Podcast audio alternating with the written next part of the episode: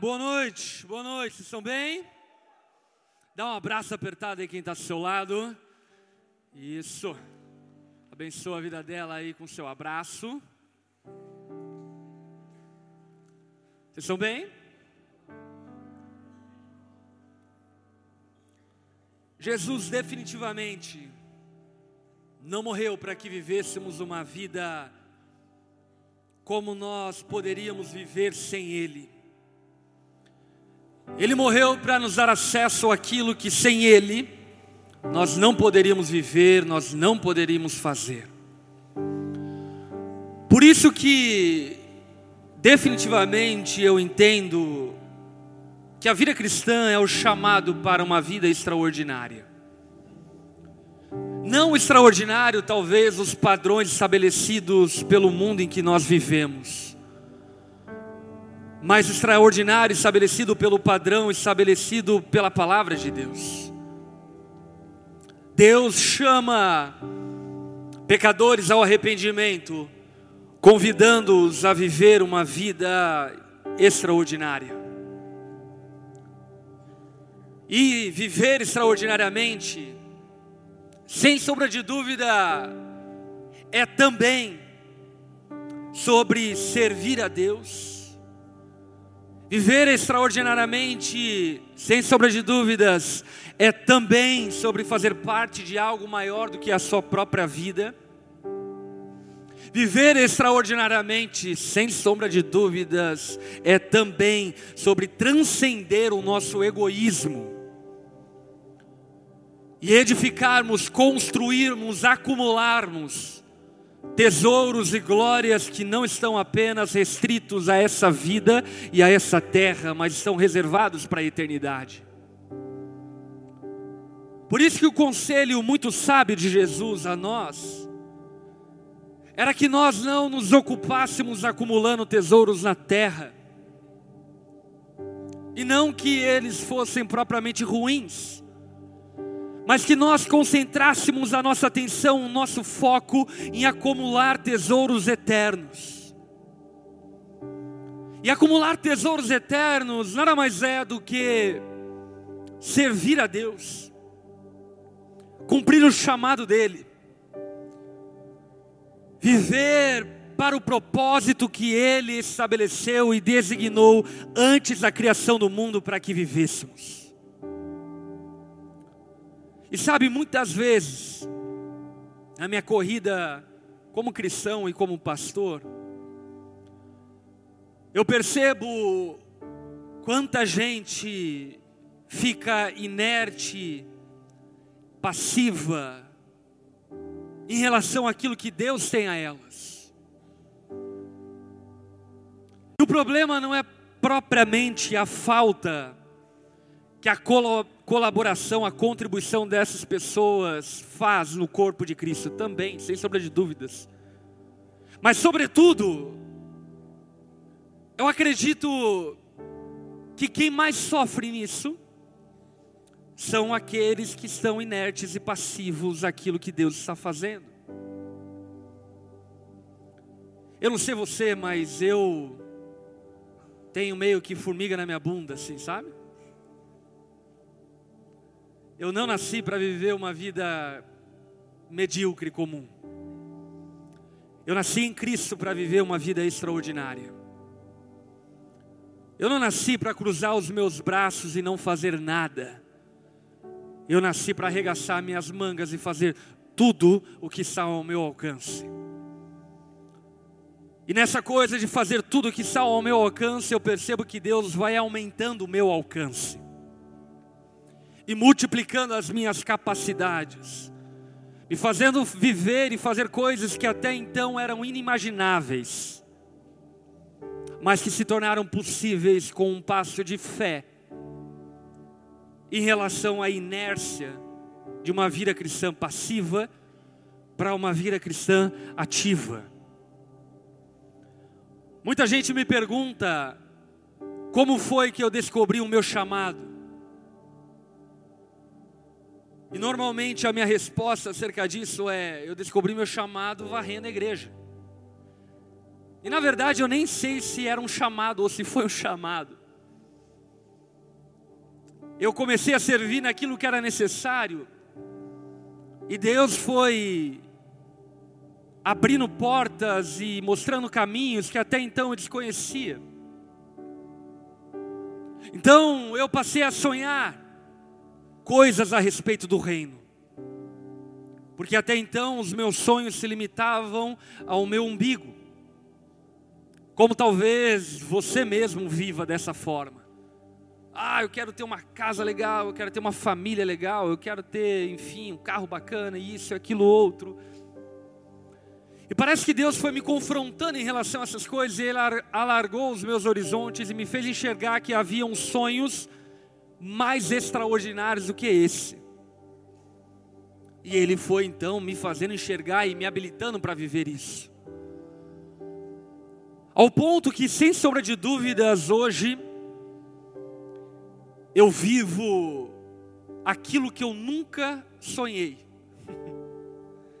Muitos falam sobre realizar os seus sonhos, mas a palavra não nos fala sobre realizar os nossos sonhos, a palavra fala sobre realizar os propósitos de Deus. E os propósitos de Deus, os sonhos de Deus são mais altos do que os nossos, são mais extraordinários do que os nossos. Como o profeta mesmo diz: Eu sei os caminhos que conheço a seu respeito caminhos e sonhos e planos de lhes fazer prosperar e não lhes causar dano algum. Os meus caminhos são mais altos do que os seus e os meus pensamentos são mais altos do que os seus. E sabe, existe um convite no cristianismo para se lançar nessa confiança no Senhor e permitir que Ele revele o caminho ao longo do processo, para que nesse processo você descubra que de fato os sonhos de Deus são muito melhores do que os seus. E nessa noite, eu quero falar algo para vocês que eu diria que é uma chave de mudança, talvez para a tua vida cristã, porque de verdade, frequentar um GP, vir à igreja ocasionalmente, dar o seu dízimo, fazer aquilo que é curricular, obviamente que é indispensável, é salutar e é importante, porém é o começo, não é o fim. É o começo do que Deus tem para você. Aliás, a igreja, ela foi estabelecida por Jesus como lugar de capacitação para que pessoas comuns como eu e você nos tornássemos pessoas extraordinárias para cumprirmos os propósitos de Deus. Portanto, viver a fé cristã nesse nível pode até ser um bom começo, mas não é um ótimo fim. Deus tem algo reservado para cada um de nós e o nome disso é propósito. Nessa noite eu quero conversar com vocês sobre o pecado de não fazer nada. O pecado de não fazer nada. Durante muito tempo a tradição cristã colocou muita ênfase, e ênfase bíblica, inclusive, a respeito das negativas que a Bíblia coloca sobre nós. Como, por exemplo, não matarás, não roubarás, não farás falsos deuses, não adorarás, enfim, a falsos deuses. Negativas que a Bíblia coloca para nós e que de fato são negativas bíblicas. Porém, Jesus ele não vem propor um caminho de negativas. A vida cristã não é sobre não fazer, a vida cristã é sobre fazer. O começo é não fazer, mas o fim não é não fazer. Você começa com a tua fé deixando aquilo que você deveria deixar, mas você não termina a sua caminhada com Deus apenas livre das bagagens que o mundo tinha posto sobre você. Você precisa terminar a sua vida com Deus vivendo o que Ele tem para você.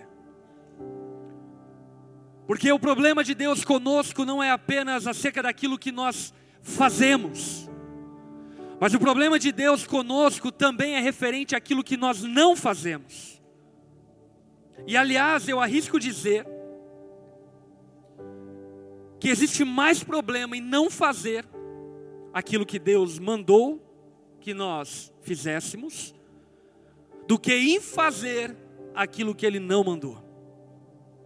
E daqui a pouco vocês vão entender o motivo. Mas antes, eu quero orar por você e eu quero orar com você. Baixe tua cabeça, feche seus olhos. Jesus, nós te exaltamos sobremaneira e te agradecemos pela graça e privilégio de podermos estar aqui reunidos como igreja cultuando a Ti. Obrigado, Pai, porque hoje já vivemos coisas, ó Pai, que jamais imaginaríamos capazes de viver. Quantos homens e mulheres aqui casados que jamais pensaram que um dia poderiam estabelecer uma família, mas o Senhor capacitou para que eles estabelecessem. Quanta gente tem prosperado na sua vida financeira, profissional, coisas que talvez na nossa infância eram distantes, longe do nosso alcance, mas a tua graça nos alcançou e nos permitiu viver todas essas coisas. Obrigado, Jesus. E o que eu clamo a Ti, Jesus, é que nessa noite o Senhor possa chacoalhar a Tua igreja, possa balançar a nossa fé, para que saiamos aqui com uma perspectiva renovada dos Teus planos ao nosso respeito. Eleva o nosso olhar e faz-nos enxergar aquilo que até então estava nublado por causa do pecado. Jesus, ensina-nos o teu caminho, revela-nos o teu propósito e capacita-nos para que sejamos participantes dele, em nome de Jesus. Amém e amém. Abra a tua Bíblia em Números, capítulo 32, versículo 1. Livro de Números, capítulo 32, versículo 1.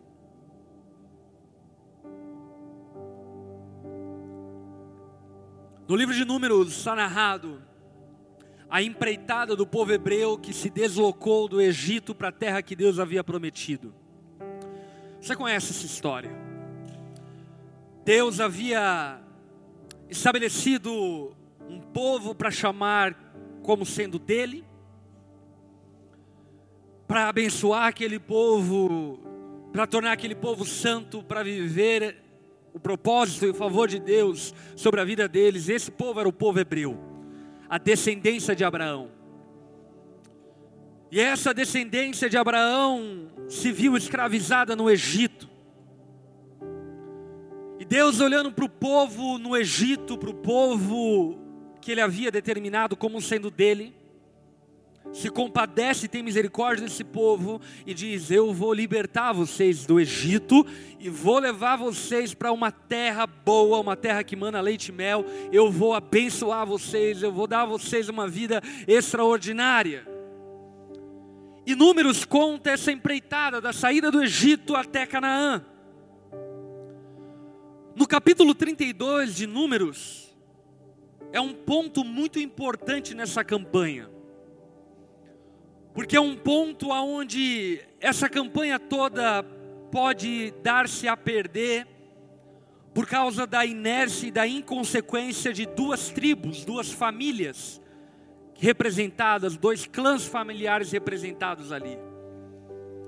No versículo 1 de Números 32, a palavra diz o seguinte: As tribos de Ruben e de Gade, donas de numerosos rebanhos, viram que as terras de Jazar e de Gileade eram próprias para a criação de gado.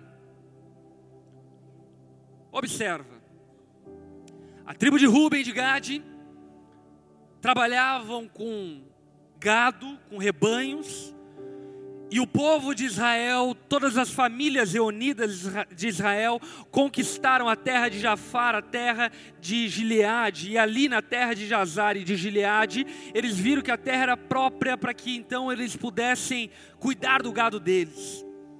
E por isso no versículo 2 a palavra diz que eles foram então até Moisés, ao sacerdote Eleazar e aos líderes da comunidade e disseram: Atarote, Dibon, Jazar, Ninra, Esbom, Eleale, Zeban, Nebo e Beon, terra terras que o Senhor subjugou perante a comunidade de Israel são próprias para a criação de gado, e os seus servos possuem gado.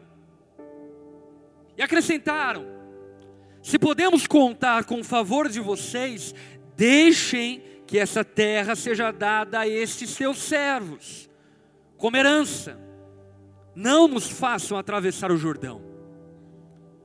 Preste atenção no que está acontecendo aqui na história para você não perder o fio da meada. Toda Israel está junta na empreitada rumo a Canaã. Ruben e Gade, representante de duas das doze famílias de Israel, chegam a Moisés, que liderava essa campanha, e dizem a ele: Olha, nós chegamos até aqui, deixa a gente ficar até aqui e vocês continuam. Nós dobramos nossos braços aqui, somos criadores de rebanho, de gado, então estabelece a nossa família aqui, a nossa terra aqui, está tudo certo, e vocês continuam, e nós ficamos aqui tipo o rei do gado. Moisés, quando ouviu isso, respondeu prontamente a eles, talvez aquilo que eles não queriam ouvir, mas aquilo que eles precisavam ouvir. No versículo 6, a palavra diz que Moisés responde aos homens de Gade e de Ruben, dizendo: E os seus compatriotas? irão para a guerra enquanto vocês ficam aqui. Você entende o que está acontecendo? Eles eram uma nação, eles eram um povo, e eles tinham promessas de Deus, e essas promessas de Deus diziam acerca de uma terra a qual eles ainda não haviam chego. Então Rubem e Gad, no meio da campanha, dizem: Vamos parar por aqui. A resposta de Moisés, a resposta mais sábia que talvez um líder poderia fazer. E a pergunta respondida por Moisés a eles é: Vocês vão ficar de braços cruzados enquanto a gente vai para a guerra sozinho? Deixa eu ver se eu entendi. A proposta de vocês é ficarem aqui tomando chimarrão, comendo costela de chão e acompanhando os stories do que está acontecendo na campanha e na guerra futura, deixa eu ver se eu entendi. Nós chegamos até aqui juntos. Vocês querem parar aqui e assistir aquilo que o resto do povo vai fazer? Essa é a proposta de vocês? Pula ali para o versículo 20 agora. Disse-lhes Moisés: Se fizerem isso perante o Senhor, vocês se armarem para a guerra, e se armado todos vocês atravessarem o Jordão perante o Senhor, até que tenha expulsado seus inimigos à frente dele, então, quando a terra estiver subjugada perante o Senhor, vocês poderão voltar e estarão livres da sua obrigação para com o Senhor e para com Israel. E essa terra será propriedade de vocês perante o Senhor. Então Moisés elucida a mente de Rubem de Gad, dizendo: Ei, vamos fazer o seguinte: vocês se armam e vamos para a guerra juntos. Quando nós terminarmos a campanha, vocês retornam e essa terra é de vocês. Mas a questão a ser considerada e pontuada é que vocês fizeram um voto.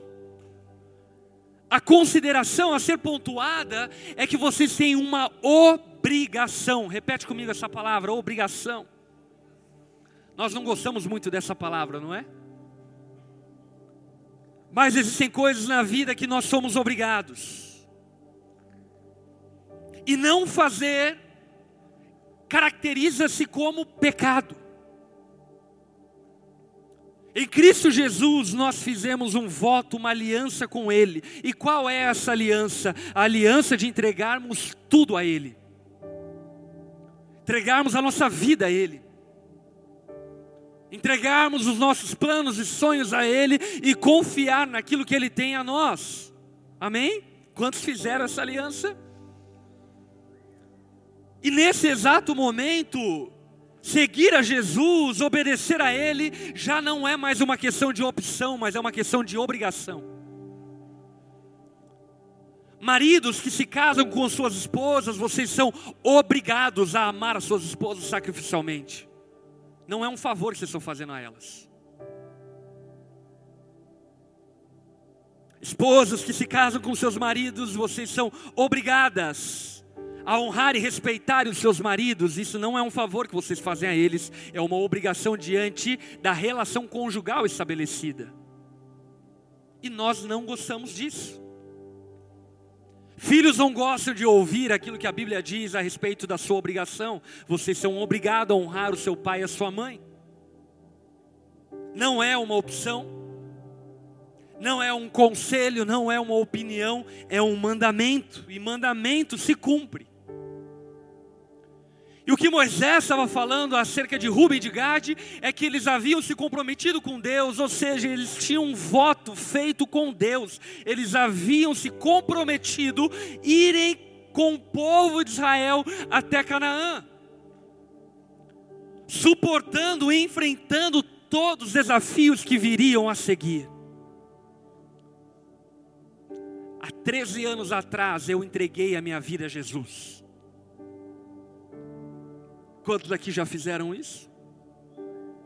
Eu entreguei minha vida a Jesus, cara. Muita gente me pergunta, pastor, você sonhava em ser pastor? Não. Só nos meus piores pesadelos. Tudo o que eu não queria é ser pastor qualquer coisa, menos ser pastor. E talvez você me pergunte, por que você é um pastor? Porque não sou eu mais quem vivo, é Cristo que vive em mim. Eu não faço o que eu quero, eu faço aquilo que me é mandado fazer. E como você ouviu Deus te mandando fazer? Simples, quando a igreja precisou. Quando a igreja precisou que eu servisse ela, no exato momento em que isso foi necessário, eu abandonei todos os meus sonhos e deixei para trás para obedecer a Jesus. E talvez você pense que eu não tinha nenhum projeto de vida, era alguém desocupado. E eu te afirmo categoricamente que não. A minha vida estava muito bem encaminhada, aliás. Eu sou formado em automobilística, estava me preparando para engenharia automobilística, ia viver uma vida confortável, sem o BO que a igreja é. Mas por que eu abracei esse BO? Por obediência. E essa obediência começou como? Como eu falei anteriormente. começou varrendo a igreja e depois se fazer o necessário aconselhar um casal, e depois se fazer necessário discipular um, formar outro, e depois se fazer necessário preparar líderes, daqui a pouco eu vi, eu era um pastor. Acredite, meus irmãos, eu queria que o céu se abrisse, uma voz saísse do céu e chamasse eu, Felipe, hoje eu te separo para o ministério pastoral. Mas não foi o que aconteceu. Não foi o que aconteceu. Porque eu entendi que eu tenho um compromisso com Jesus. Olha só o versículo 23. Mas se vocês não fizerem isso, em outras palavras, se vocês não honrarem a aliança e o compromisso que fizeram com o Senhor, estarão pecando. Estarão pecando contra o Senhor. E sejam certos, de que vocês não escaparão do pecado cometido. O tema abordado aqui por Moisés é um tema muito peculiar, porque o tema aqui abordado por Moisés é acerca exatamente do pecado de não fazer nada. Como eu disse anteriormente, normalmente nós não ouvimos que é pecado ser plateia no mover de Deus, mas eu preciso dizer para você que isso é pecado. É pecado ver os teus irmãos servindo e pagando um preço pelo corpo de Cristo sem que você faça nada, isso é pecado. Isso não é uma opção de vida, isso não é uma escolha de vida, o nome disso é pecado. É pecado você ver os teus irmãos se desgastando no serviço ao reino, pregando o evangelho, contribuindo financeiramente, pagando um alto preço pelo reino, sem que você faça nada. Isso é pecado. Existe pecado em não fazer nada. Olha aí para quem está ao teu lado, chacoalha essa pessoa e diga: é pecado não fazer nada. Ei, é pecado não fazer nada.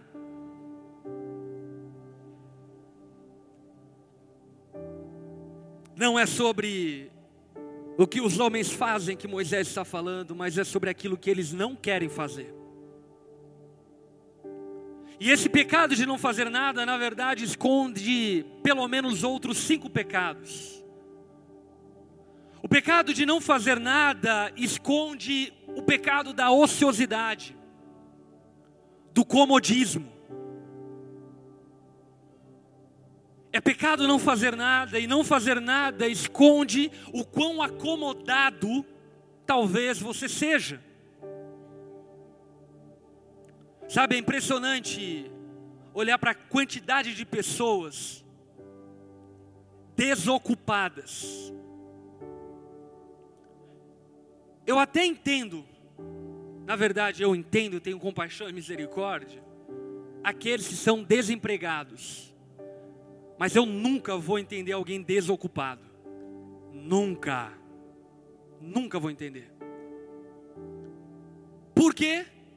Porque, meu irmão, nós só temos uma vida.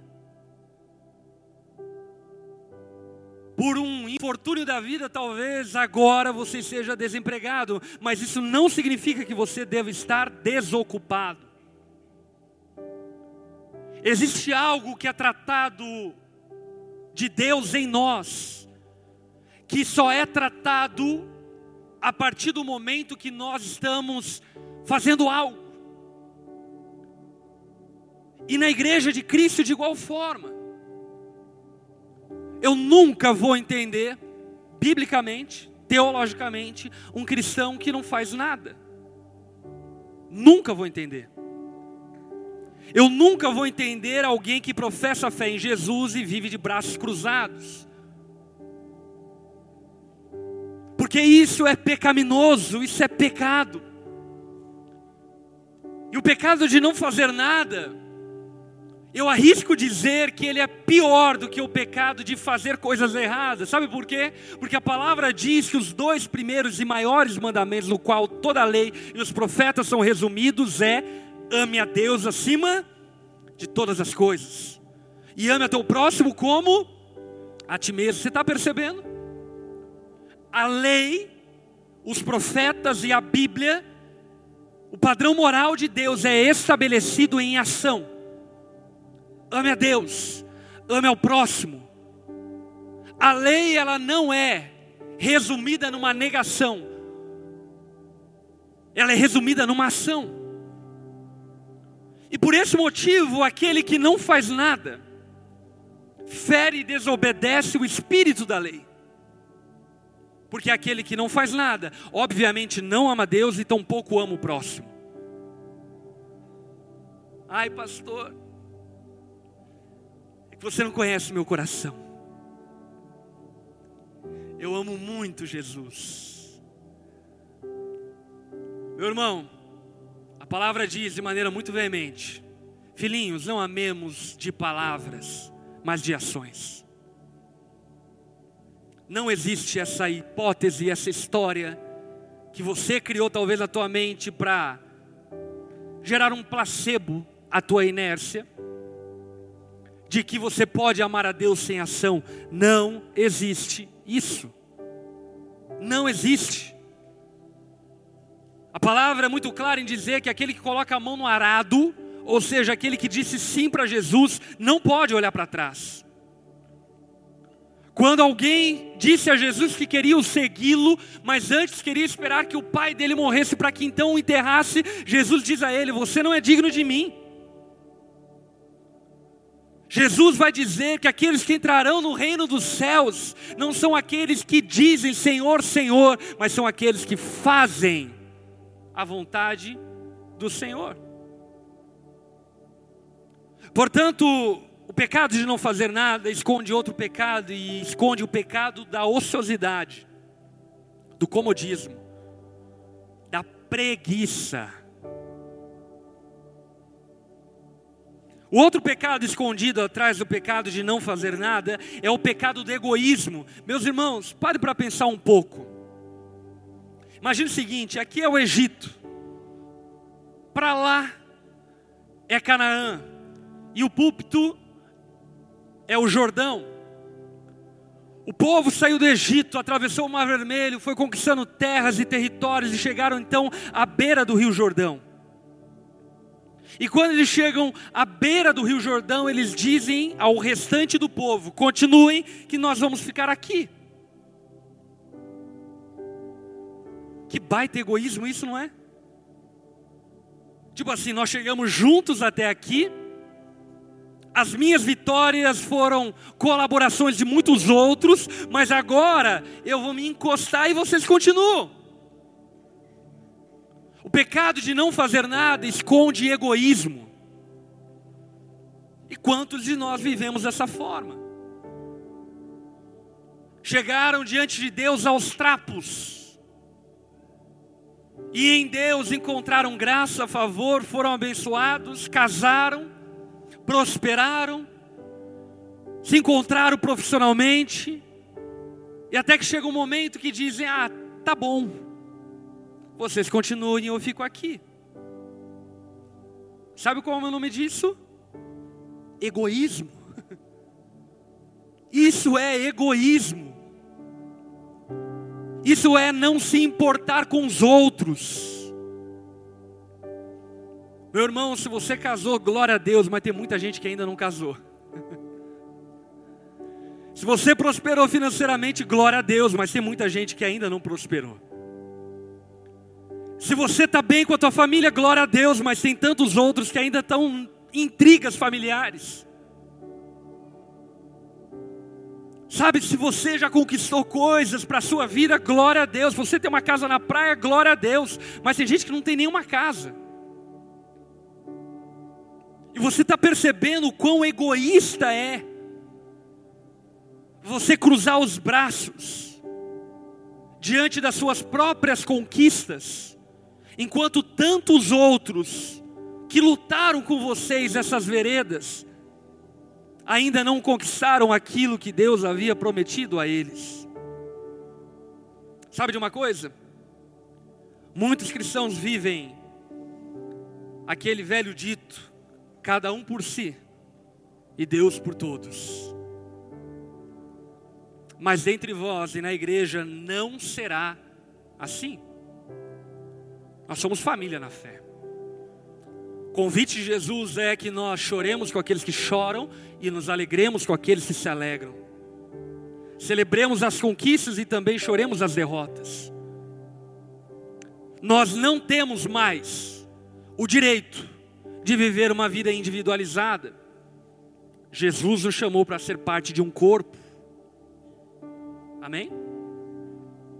Isso me faz lembrar a história de Caim e Abel. Caim mata Abel, Deus vai procurar Caim e perguntar a Caim aonde está o irmão dele. Chega para Caim e pergunta: Onde está o seu irmão? Sabe que Caim responde para Deus? Não sei. Acaso sou eu o guardador do meu irmão? eu amo a resposta de Deus porque Deus responde sem responder. Ele não responde, ele ignora. É claro que você é guardador do teu irmão. Pare de ser estúpido. É óbvio que você tem responsabilidade com o seu irmão. É claro que ele é sua responsabilidade. E deixa eu dizer algo para você. Ainda que você não saiba e nem conheça essa pessoa que está sentada do teu lado, mas se você está em Cristo, ela é a sua responsabilidade. Olhe para quem está ao teu lado diga essa pessoa: Eu sou responsável por você.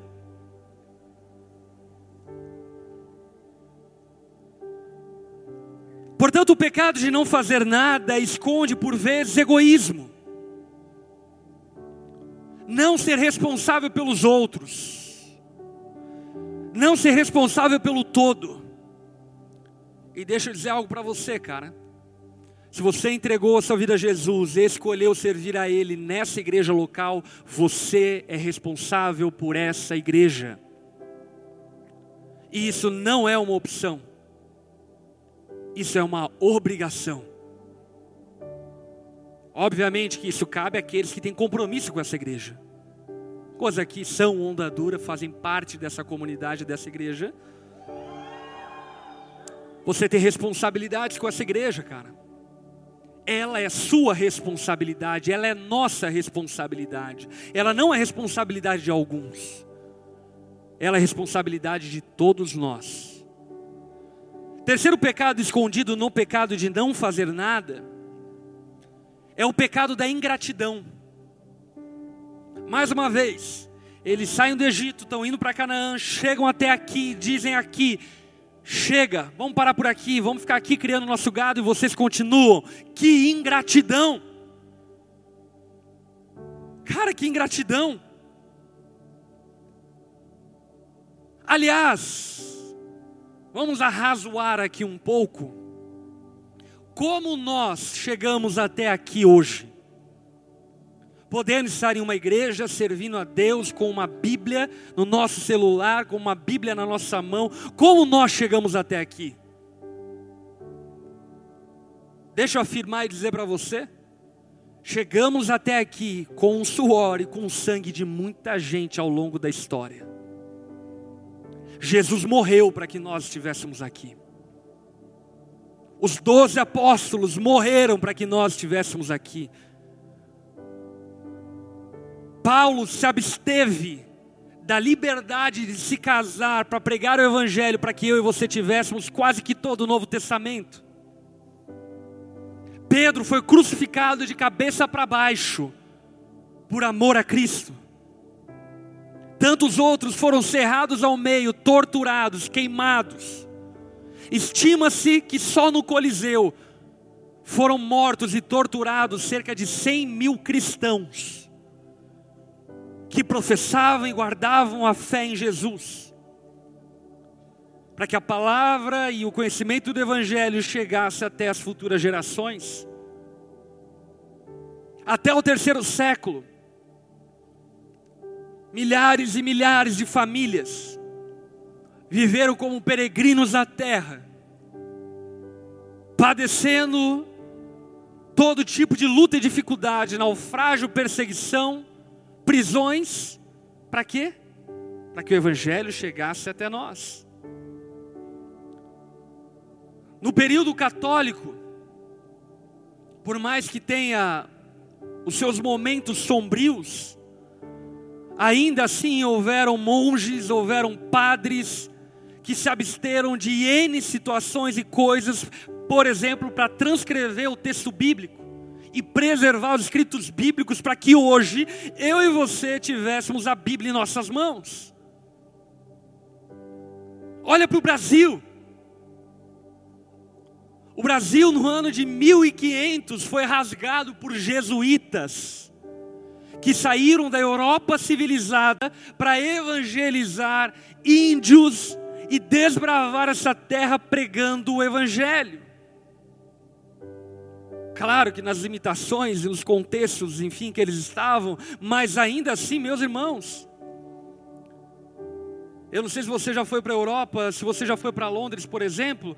Londres, o centro de Londres é praticamente a mesma coisa do que era 300, 400 anos atrás.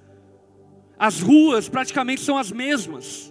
As casas e construções, grande parte são de séculos passados, e esses homens saíram de cidades estruturadas, civilizadas, para virem no meio do mato, pregar para pessoas que eles nem entendiam e que nem conseguiam se fazer entender.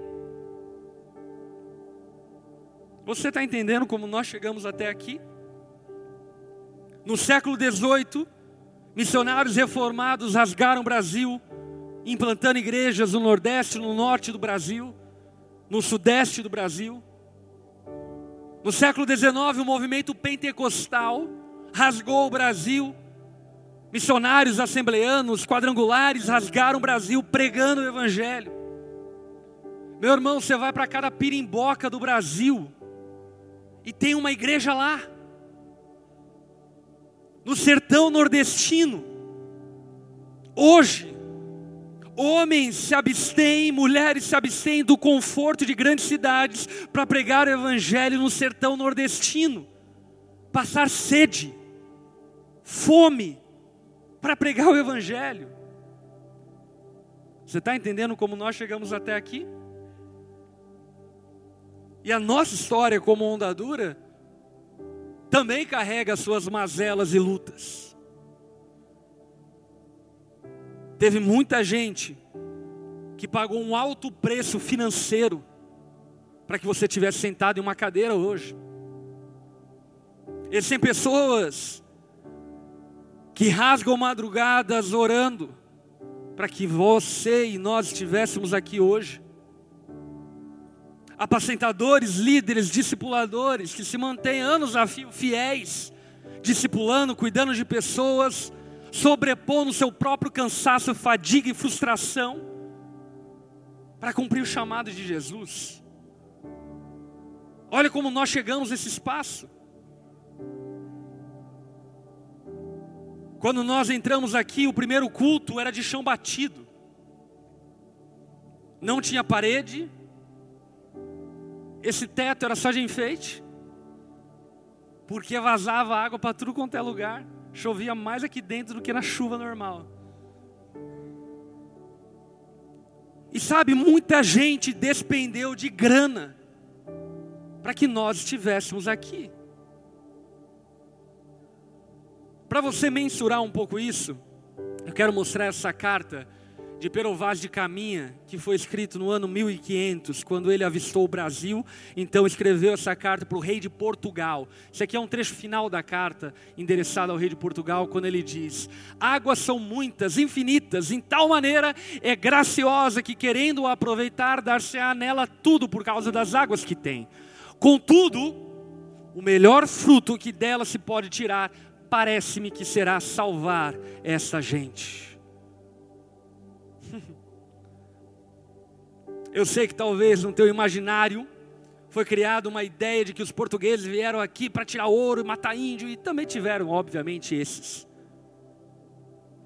Mas um registro histórico como esse, por exemplo, de Perovale de Caminha, autentica e exemplifica que esses homens entraram num tempo de mitologias no meio do oceano atravessaram o desconhecido, desbravaram o oceano no qual não se tinha conhecimento, para quê? Para anunciar a fé que eles tinham. Você está percebendo? E eu acho que isso suscita duas coisas. Primeiro, dê uma salva de palmas em homenagem, em memória a toda a história passada nossa.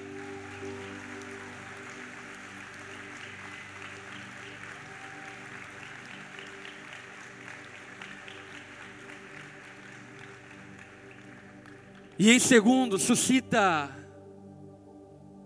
como nós podemos ficar de braço cruzado. Eu não sei se você chega a essa conclusão.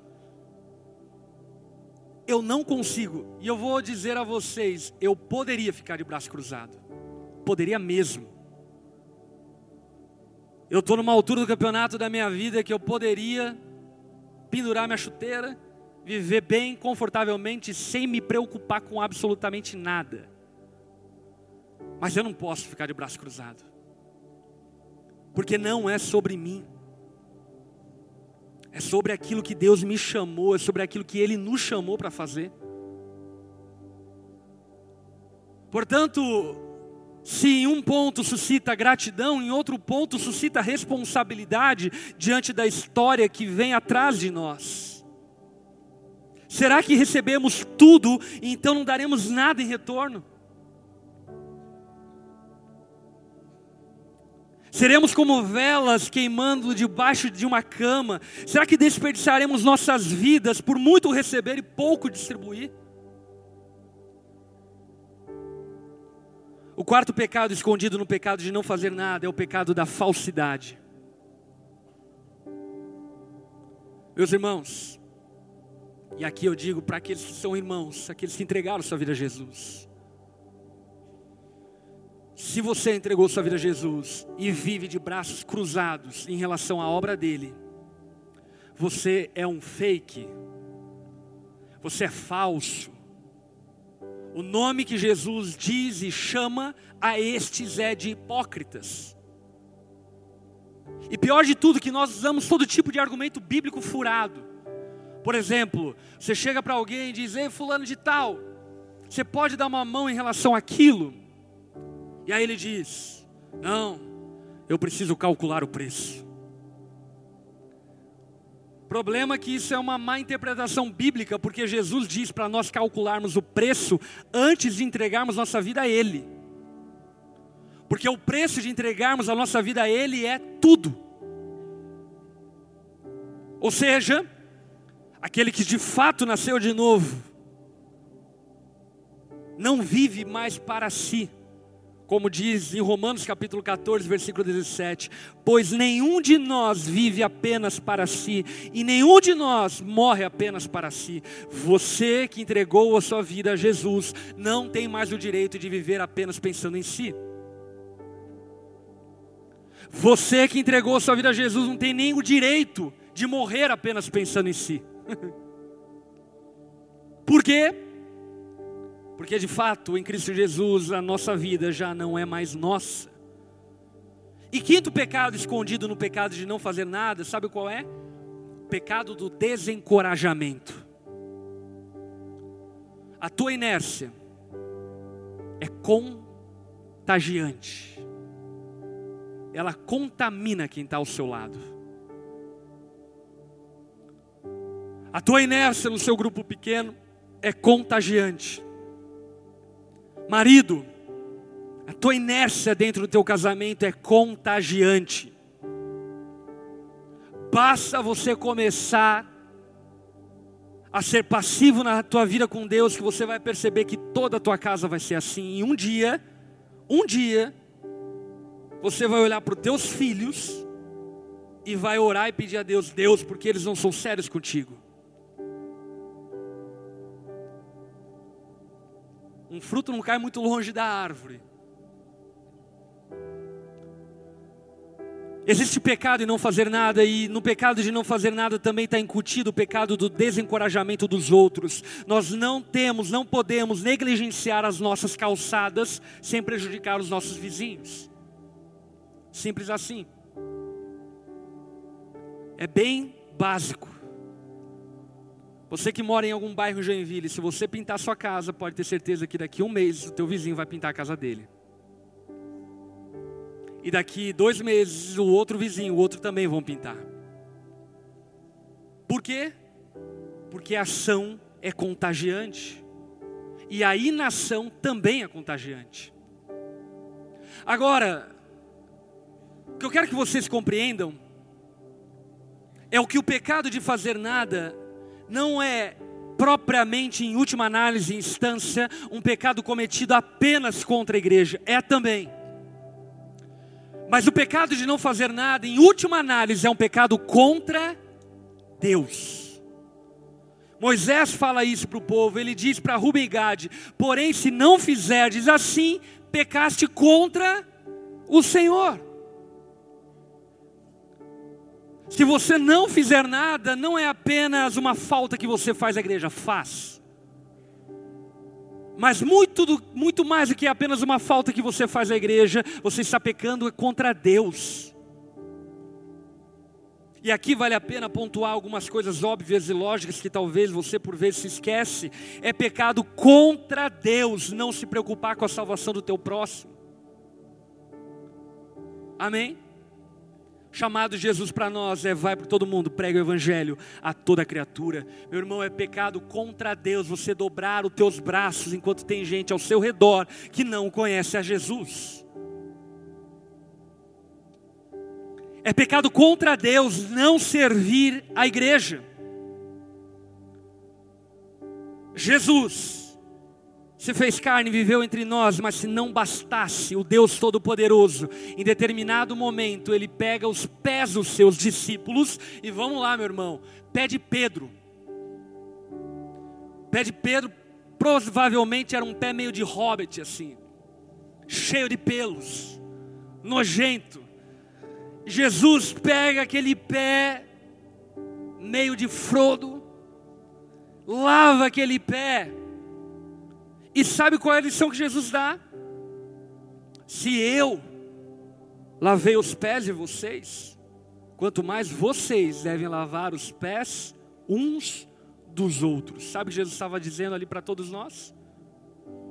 Que aqueles que dizem o seguir não têm o direito de cruzarem os seus braços e não servirem aos seus irmãos. É pecado contra Deus não entregar os seus dízimos. Faz falta o teu dízimo na igreja? Claro que faz. Mas em última análise não é contra a igreja, é contra Deus. Malaquias, capítulo 3, versículo 8, Deus mesmo diz ao povo: Pode um homem roubar de Deus? Contudo, vocês estão me roubando. E ainda perguntam: Como é que te roubamos? Deus responde: Nos dízimos e nas ofertas.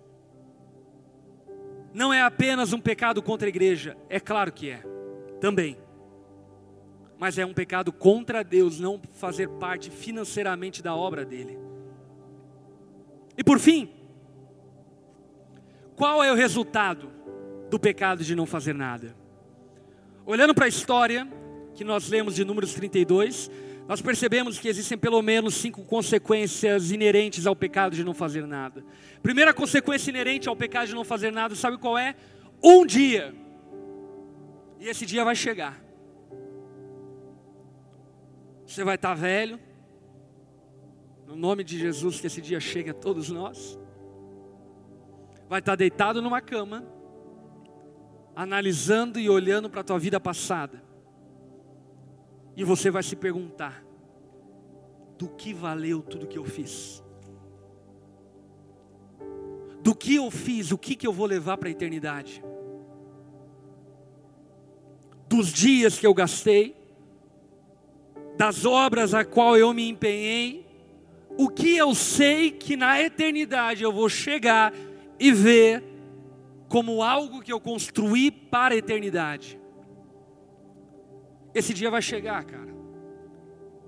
E sabe, nesse dia você vai perceber que diplomas não têm tanto valor quanto você pensava. Que bens materiais não têm tanto valor quanto você imaginava. Que status não é algo tão bom quanto você pensava. Segunda consequência, nesse dia, você que cruza os seus braços diante do mover de Deus, se sentirá perverso e desprezível. Eu não sei vocês, mas eu fico pensando, por exemplo, algumas pessoas com muitas posses financeiras, bilionários, milionários, que morrem com essas contas bilionárias, e eu acho que naquele período curto, ou talvez lá diante de Jesus, enfim, eles vão olhar para a vida deles e falar: caraca, tinha gente que morria de fome. E eu morri com a minha conta gorda aqui e não fiz nada com isso. Tem algo errado em ser bilionário? Não, no nome de Jesus que você seja. Mas que você não seja um bilionário idiota Que você não seja um cara que, tendo posses, pensa que a finalidade é ter. Um dia, aqueles que não fizeram nada se sentirão perversos e desprezíveis. Outra consequência e resultado de não fazer nada: as pessoas que não arregaçam suas mangas serão debilitadas por sua própria inação. Eu descobri algo na vida com Deus, sabe o que eu descobri? Que existem coisas que nós só conhecemos de Deus servindo. Eu sou formado em teologia, já ministrei diversas aulas, enfim, estudo, leio, já li muita coisa, mas eu posso afirmar categoricamente a você que as dezenas de livros de casamento não me ensinaram tanto sobre casamento quanto casar. Eu posso afirmar categoricamente para você que as matérias de teologia, as dezenas de livros de teologia não me ensinaram tanto quanto servir. Existem coisas que nós só aprendemos fazendo. Universitários sabem bem disso. Você acaba a sua universidade com aquela impressão de que eu sei tudo. Aí você entra no mercado de trabalho e você descobre que é um verme. Eu falo, o que que eu fiz cinco anos? Eu não sei nada. Por quê? Porque de fato existem coisas que nós só aprendemos fazendo. Quarta consequência de não fazer nada: pessoas que não fazem nada, que não servem, são divididas do resto do Israel de Deus, do povo de Deus. Você já ouviu alguém dizendo coisas como, por exemplo, ai pastor, eu não me sinto parte da igreja, eu não sei porquê. Sábado que vem, chega aqui uma hora da tarde, pega uma vassoura, varre todo esse espaço. Se você chegar às seis horas não sentindo parte desse espaço, eu vou dizer para você que você tem um grande problema. É óbvio que você não vai sentir parte daquilo que você não é parte. Eu não sei você, mas quando eu entro nesse lugar, eu sinto uma alegria imensa no meu coração. Por quê? Porque eu sou parte disso daqui. Eu sei que existe muito suor meu derramado, muita oração entregue por isso. Tem muito trabalho, muito dinheiro dado. Eu sou parte disso. E sabe de uma coisa? Não existe nada melhor do que pertencer a uma família eterna. Não existe nada melhor do que você ser parte de algo que vai durar para toda a eternidade.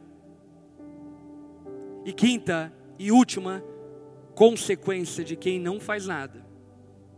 Haverão muitos adicionados à igreja, Deus a fará prosperar, nós veremos isto, mas aqueles que, se, que não servem, não se alegrarão. Meus irmãos, há 13 anos atrás, nós começamos a onda dura. Pouquíssimos de vocês estavam lá naquele tempo. Nós sonhamos, trabalhamos, fizemos, evangelizamos, erramos, acertamos, nos dedicamos, entregamos tudo. E Deus foi fazendo as coisas acontecerem. Eu não sei se você sabe, mas hoje nós estamos implantando igrejas em mais de 80 cidades. Nós temos igrejas nos Estados Unidos, estamos implantando na Europa, na Itália, na Inglaterra, em Portugal. Semana passada, vários batismos de Portugal acontecendo. Enfim, Deus fez.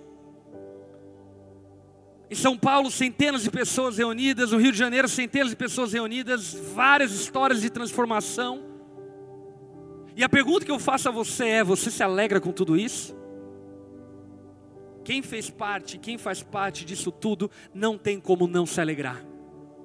E essa alegria, meu irmão, o ouro não pode comprar. A satisfação de que você está fazendo parte do mover de Deus, não existe qualquer outra coisa na vida que é capaz de saciar. E acredite, eu já fumei tudo que você pode imaginar. Eu já fui para tudo quanto é lugar que você pode pensar, e nada satisfaz tanto quanto o sentimento de que eu faço parte de algo maior do que a minha vida. Essa alegria é incomparável.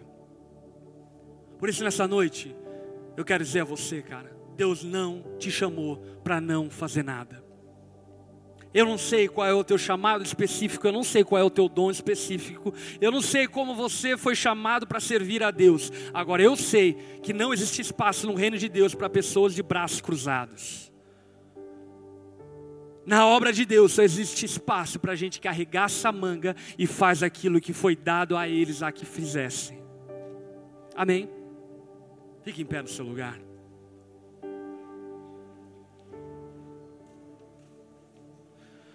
Feche seus olhos por um segundo.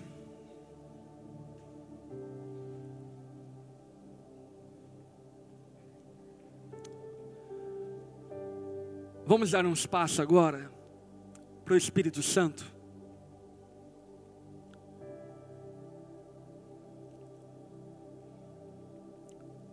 Deixa o Espírito Santo falar com você.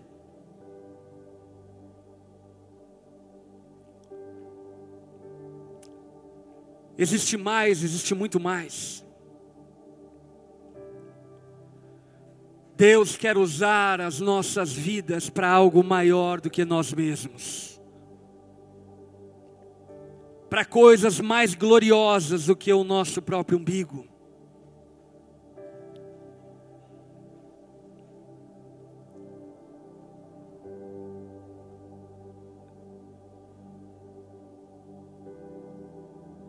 Sabe, talvez Deus esteja te ministrando sobre atitudes que você não tem tomado e que deve tomar. Talvez essa noite Deus está mexendo com você, dizendo: Ei, cara, toma vergonha na tua cara e começa a servir na igreja. Talvez Deus está dizendo a você: Ei, começa a fazer parte da vida financeira da igreja. Pare de reter a sua colaboração. Talvez Deus está te chamando para orar, interceder pela igreja. Eu não sei, mas eu sei que não existe espaço para pessoas de braços cruzados no reino de Deus. Ele nos chama para um mover.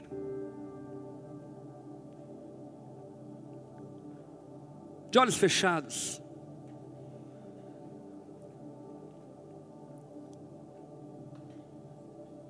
Se durante essa mensagem, enquanto nós falávamos, sabe, algo começou a ser gerado no teu coração, um desejo, eu quero. Quer saber, eu quero sair da inércia, eu quero descruzar os meus braços, eu quero fazer parte. Eu não quero ser encontrado entre aqueles que não fazem nada. Se Deus falou com você nesse sentido, de olhos fechados no seu lugar mesmo, levanta uma das suas mãos. Amém. Não importa o que, importa a tua disposição, importa o seu se entregar. Deus vai te mostrar o caminho no qual Ele quer te usar nessa empreitada. Abraça a pessoa que está do seu lado, vamos orar agora.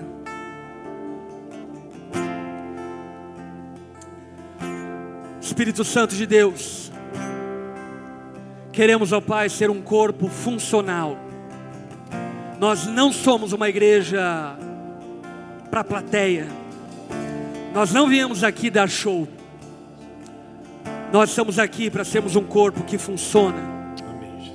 Um corpo que manifesta a tua glória nessa geração e nesse tempo.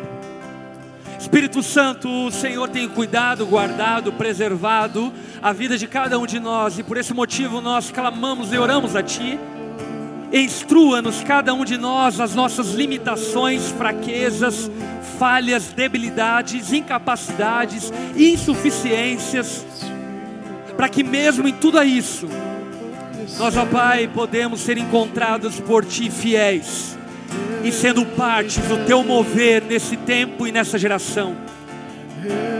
Nós não queremos, ó Pai, permitir que a ingratidão nos domine. Diante da história passada, nós queremos deixar um legado para a próxima geração e abençoar as gerações futuras com o nosso testemunho, com o nosso serviço, com a nossa dedicação, com a nossa colaboração, para que o Evangelho possa alcançar os nossos netos, netos, bisnetos, possa alcançar as futuras gerações que ainda virão, Pai. Nos usa conforme o teu querer, conforme a tua vontade, Jesus.